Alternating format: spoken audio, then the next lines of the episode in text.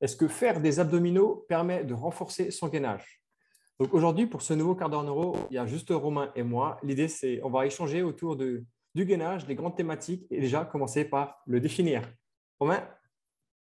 Ouais, déjà, il tu dis renforcer son gainage. Je pense qu'il y a une grande différence entre faire un renforcement des grands droits, un renforcement des obliques ciblés et travailler son gainage. Pour comprendre ça, on peut prendre tout simplement la définition qu'il y a sur Wikipédia et qui est celle de Emmanuel Légéard, qui a été interviewé par Anthony Baptiste. Ça date, mais au moment où on a lu ça, on comprend un peu qu'il y a beaucoup plus de choses derrière. Donc, du coup, la définition est la suivante. Ma conception, c'est qu'on obtient le gainage non pas par des séries d'abdominaux, mais en apprenant à embrayer dans le bon ordre les vitesses des voies motrices descendantes. Ces voies motrices activent des patrons moteurs qui sont en quelque sorte enchâssés les uns dans les autres comme des circuits gigognes. Il faut connaître leur fonctionnement pour le comprendre et l'exploiter adroitement, savoir exploiter les synergies suivant des stratégies physiologiques, autrement dit, donner des impulsions dans le bon sens, recruter les bons muscles dans le bon ordre. En prenant en compte cette définition, on se rend compte qu'il y a une différence entre chercher par du volontaire à contracter les grands droits et chercher une hypertrophie des grands droits comme on peut chercher une hypertrophie des biceps et un fonctionnement euh, du gainage du corps, du centre du corps optimal pour la vie de tous les jours qui est somme toute quelque chose d'inconscient et quelque chose de réflexe. Du coup, je ne suis pas certain qu'en cherchant forcer les muscles qui compose le centre du corps, tu vas foncièrement améliorer ton gainage, qui est plus une idée de, de transmission de force et de collaboration entre différents facteurs. Et ça rejoint un petit peu la discussion qu'on avait fait avec euh, Pierre de Vérisme, justement quand il parlait mhm. justement dans ce côté résilient, même si c'est pas tout à fait ça, parce que s'il entend quand on parle de résilience comme ça, il va dire non, c'est pas ça. Mais dans l'idée, par rapport à ce côté résilient, et a plus cette définition qui aujourd'hui a plus pris le pas, on va dire chez les prépas physiques, c'est être indéformable plus que le côté où je suis solide. C'est-à-dire que je suis capable de mhm. bouger tout en restant solide. Et ce côté se mhm. dérive un petit peu avec résilience et antifragile, etc. etc. Et ce qui est intéressant dans cette notion-là, c'est que euh, pour parler de gainage, on va beaucoup parler d'alignement. On mmh. va te demander des alignements sur une planche, etc. Le premier des alignements qu'on va regarder chez Labo, c'est l'alignement postural. L'observation de la posture, c'est-à-dire de la statique, est différente d'une position. Mais ces alignements sont gérés de manière inconsciente, principalement dans le tronc cérébral. Ce tronc cérébral, on sait qu'il y a différents nerfs crâniens qui passent dedans, il y a différentes voies réflexes, et ces différentes voies réflexes ont pour enjeu de gérer le tonus autour du centre du corps et de gérer la stabilisation du centre du corps quand il y a un mouvement d'une extrémité. Du coup, une fois qu'on a compris que ce gainage se faisait de manière inconsciente et que ce gainage était grandement dû à la qualité des informations sensorielles qui remontent au cerveau, tu te rends compte qu'aller faire du volontaire, tu tapes souvent à côté quand tu travailles le gainage. Et c'est un biais méthodologique qui est le même que de dire que tu travailles la proprioception en étant sur un bosu. Mm. En ouvrant ta réflexion et en comprenant les fondements de la réflexion sur le gainage, tu vas pouvoir séparer des situations et les mettre euh, dans différents scoops qui vont te permettre d'étayer encore plus ton intervention sur du gainage. Oui, à des moments donnés, il faut faire du renforcement. À d'autres moments, c'est par des voies réflexes qu'on va pouvoir travailler sur le gainage. Et c'est pour ça qu'on se retrouve avec, à mon sens, hein, des préparateurs physiques qui prônent, euh, on va dire, le fonctionnel et le fait de ne pas cibler directement les différents groupes musculaires que compose le centre du corps, mais qui vont plutôt favoriser du mouvement divers et variés dans les trois plans, de manière à solliciter ce centre du corps et parler de gainage fonctionnel. Quelque part, ce gainage fonctionnel est beaucoup plus proche de la définition Emmanuel Légéard que de l'analytique, même si l'analytique a sa place, je pense, à certains moments. Ouais, ça me parle parce que, encore une fois, alors il y a beaucoup de préparateurs physiques qui nous écoutent. L'idée, ce qu'il faut bien comprendre, c'est à travers le gainage, c'est que ça doit être transférable dans ton activité. Et mon, mon gainage que je vais faire, jusqu'à un certain degré, euh, le mien ne sera pas forcément le même qu'un mec qui, qui fait du javelot. Je ne sais même pas comment tu appelles ça. Toi qui en fais. Ouais, un lanceur de javelot. Ouais, lanceur de javelot. Versus, euh, par exemple, euh, n'importe quoi, un basketteur. Dans le sens où, à un moment donné, ça doit être transférable. Mais à un moment donné, il travaille quand même sur le corps humain et ça fonctionne à peu près de la même manière. C'est-à-dire qu'il bah, y aura cette stabilité réflexive qui vient avant le mouvement volontaire. Et que ta tâche spécifique, que ce soit un shoot au basket ou que ce soit lancer un javelot ou tirer au foot, ça demande une certaine dynamique de mouvement qui ne sera que efficace et efficient à partir du moment où tu es stable.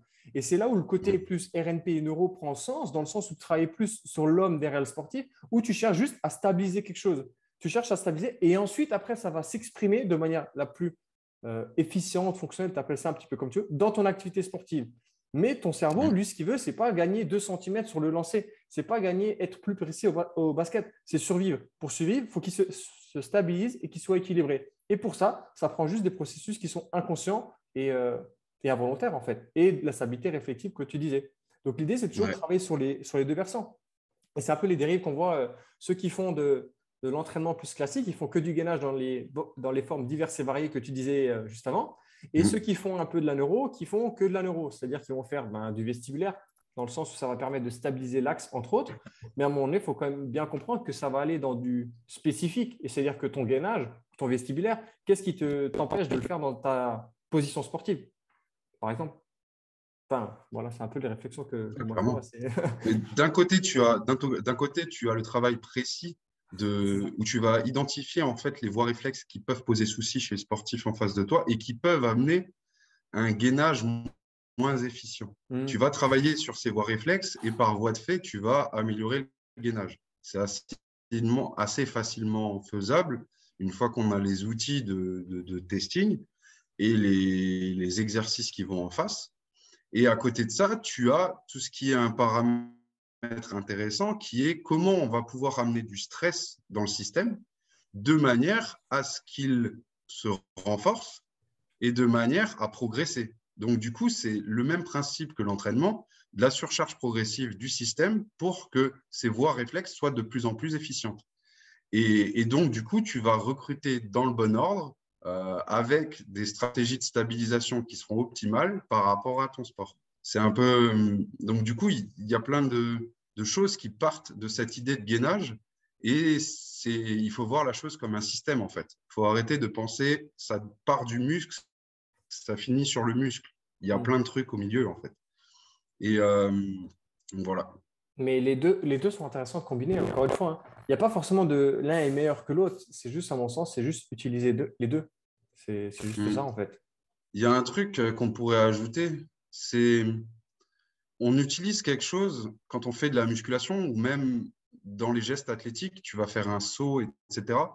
Il y a quelque chose qu'on utilise et qu'on cale sur le mouvement sportif, c'est la respiration. Hmm. Du coup, essaye de faire un squat et euh, expire au moment où tu dois euh, amener le plus de force. Qu'est-ce qui va se passer? Tu ne vas pas réussir à stabiliser le centre du corps. Il faut que tu augmentes la pression intra-abdominale, que tu augmentes la, enfin, que tu stabilises le centre grâce à la respiration. Cette respiration, euh, c'est très central, donc la cage thoracique, etc. C'est richement doté en mécanorécepteurs et tout ça. Et l'idée, c'est aussi qu'au travers de la respiration, retravailler le, le, la coordination, la fluidité de la respiration sur un continuum le plus large possible, c'est-à-dire est-ce que tu es capable de faire une inspiration réellement complète avec les muscles principaux et accessoires, et une expiration réellement complète jusqu'à aller à un étirement du diaphragme, par exemple. Si tu as tout ce continuum, tu es, tu es capable d'avoir un maximum de charge, si on peut dire, et d'accepter un maximum de charge, tout en ayant et, euh, beaucoup de variabilité dans tes mouvements. C'est-à-dire, oui, il y a de la stabilité d'un côté, mais si déjà au niveau de la respiration, tu n'as pas accès à toutes les amplitudes, au niveau de la respiration, tu vas avoir des problématiques aussi au niveau du gainage. Mais donc, du coup, peut-être que ton gainage serait dans un premier temps amélioré si tu retravaillais sur la coordination, sur la respiration entre la tête, le pelvis et la cage thoracique, par exemple. Qu'est-ce qui doit se passer entre ces trois acteurs? Quelles sont les coordinations à mettre en place sur une inspiration et une expiration? Quand est-ce qu'il faut que je place ma respiration Et ensuite, derrière, on parle beaucoup de position athlétique de référence. Vous savez, c'est la position un peu genou fléchi, les pieds un peu à l'extérieur, les genoux légèrement à l'intérieur des pieds, etc. Le dos, on te le dit qu'il faut être droit, etc. En fait, tu te rends facilement compte, euh, si tu prends une personne et que tu la mets en position athlétique de référence, tu viens d'un côté et tu pousses sur l'épaule et sur la hanche. Et tu regardes un peu euh, quelle résistance elle peut avoir, quelle capacité à résister à ta pression elle peut avoir. Et derrière, tu vas simplement t'amuser, si on peut dire, mais ça fait du feedback à la personne tu pousses toujours avec la même pression, mais tu vas demander, bon, bah maintenant mets ta tête en extension, en flexion, antéverse le bassin, rétroverse le bassin, et sans les différences, rien que sur les placements, euh, les différences de, de, résistance que tu es capable de mettre face à ma poussée. Et tu te rends compte en fait que cette antéversion, rétroversion du bassin, flexion, extension de la tête, augmentation et réduction du volume de la cage thoracique, bah, en fait, c'est une coordination que tous les êtres humains devraient avoir sur une inspiration et une expiration. Donc, quelque part, on parle de gainage, mais ce gainage, c'est aussi, au départ, peut-être le travail de respiration et bien placer sa respiration dans les mouvements athlétiques. J'ai rien à redire sur ça en tout cas. non, mais ça fait sens, ça fait sens, ça fait vraiment sens par rapport à tout, tout ce qu'on a dit depuis le début. Il faut que si, si tu parles de principe même de gainage, c'est le centre du corps, ben, qu'est-ce qui est plus central qu'au niveau de la respiration et la cage thoracique qui est juste mmh. là, tu vois? Donc, il faut que ça ait une mécanique aussi qui, qui, Ouais, ce qui est intéressant là derrière, c'est que quand tu travailles sur la respiration, euh, tu as plein de muscles qui sont impactés, plein d'articulations, etc. On sait que tout ça joue sur les propriocepteurs. C'est-à-dire dès que tu as une contraction, dès que tu as un mouvement articulaire, etc., c'est de la proprioception. Quand on parle du centre du corps, cette proprioception, elle est gérée, ce mouvement est géré par une partie du cervelet qui est centrale, qui est le vermis. Cette partie du cervelet central qui est le vermis, c'est elle qui va gérer aussi tout le reste de l'axe du corps.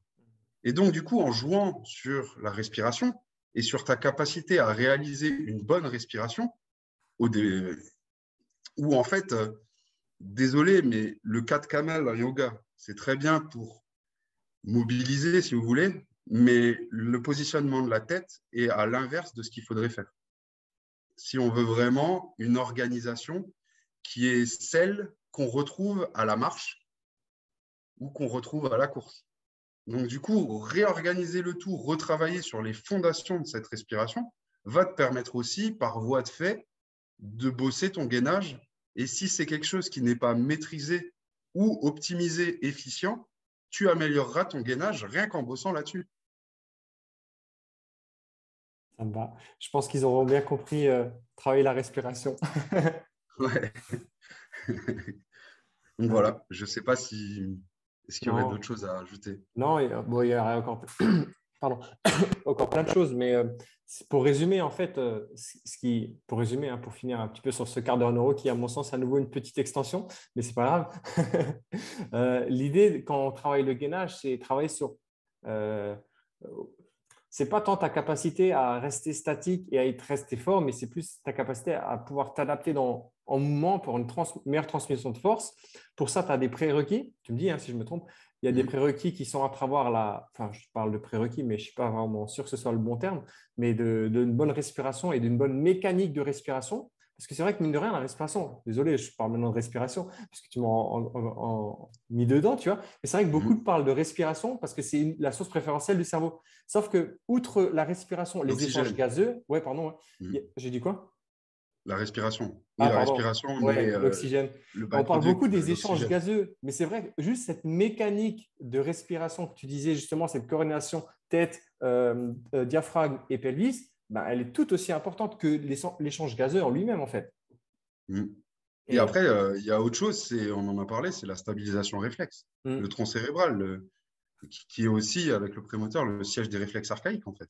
C'est ça. Et après, euh. seulement, tu peux, enfin, après seulement, en même temps et après seulement, tu peux travailler le gainage type comme on le voit en, en anti-déformation, anti-flexion, anti-extension, anti-rotation, anti-inclinaison, etc. Et toutes les variantes qu'on connaît pour arriver sur la.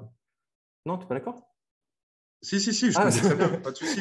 Mais, mais, ce que je me dis, en fait, c'est que c'est anti nanana. Quelque part, c'est tu as un continuum, en fait, en prépa hmm. physique. Et oui, effectivement, c'est super important. Euh, mais il faut les voir avec, euh, au travers des KPI, en fait. Tu vas utiliser ça par rapport à la discipline sportive. Voilà. Mais, mais c'est du volontaire aussi, entre guillemets. Ça reste du volontaire, mais il faut quand même le travailler. Il faut quand même le travailler, même si ça reste du volontaire. Il y a, oui, il y a toujours l'inconscient ou l'involontaire, mais il y a aussi le volontaire qui a, qui a entraîné, comme toute qualité physique, j'ai envie de te dire. Ouais. voilà.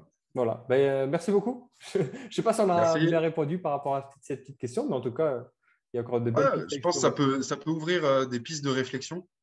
Ouais. Euh, et voilà, allez chercher un peu et vous verrez que l'idée, elle est toute simple. Hein.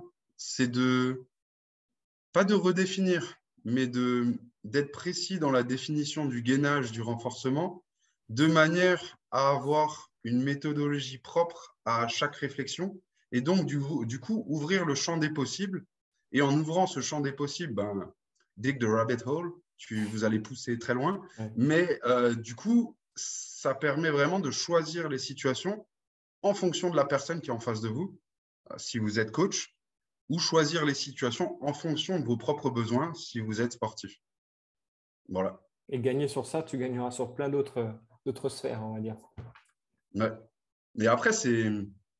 Ah, on va s'écarter, mais c'est très cool. c'est que euh, quand tu observes une personne de profil sur de la posture, etc., euh, il y a des stratégies où les personnes sont plus sur l'inspiration et des stratégies où la personne est plus sur l'expiration. Une personne qui est plus sur l'expiration, c'est une personne qui va avoir la tête un peu comme ça et qui va avoir le bassin rétroversé. Une personne qui est plus sur l'inspiration, elle va avoir la tête beaucoup plus comme ça et le bassin antéversé. Comment tu le vois et que tu le valides, ça C'est simplement en regardant l'angle infrasternal, l'angle des côtes ici. Et du coup, tu te rends compte qu'un angle ouvert, c'est quelqu'un qui est beaucoup plus du côté inspiration. Un angle fermé, c'est beaucoup plus du côté expiration. Et après, vous pouvez faire toutes les corrélations que vous voulez avec le système nerveux autonome, sympathique, parasympathique.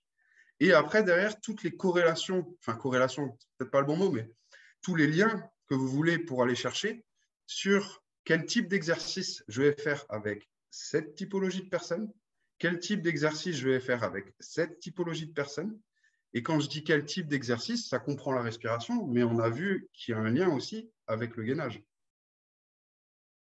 Et tu déroules, tu déroules, tu déroules pour arriver finalement aux situations qu'on connaît tous, qu'on voit sur les réseaux sociaux. Ce qui est intéressant et, ce qui est kiffant, c'est d'avoir une justification et une réflexion sur pourquoi je vais mettre cet exercice en place. Et une fois que tu as cette justification, voir sur le terrain s'il y a les effets escomptés. Voilà, c'est tout. c'est top. Merci Romain en tout cas. C'est le quart, d'heure euh, romain aujourd'hui. Pardon. J'aime bien le ça. Je pense que tout le monde s'en est rendu compte. Bon, merci beaucoup Romain. Et puis bah, sur ce, à la prochaine. Ciao, ciao. À la prochaine, salut.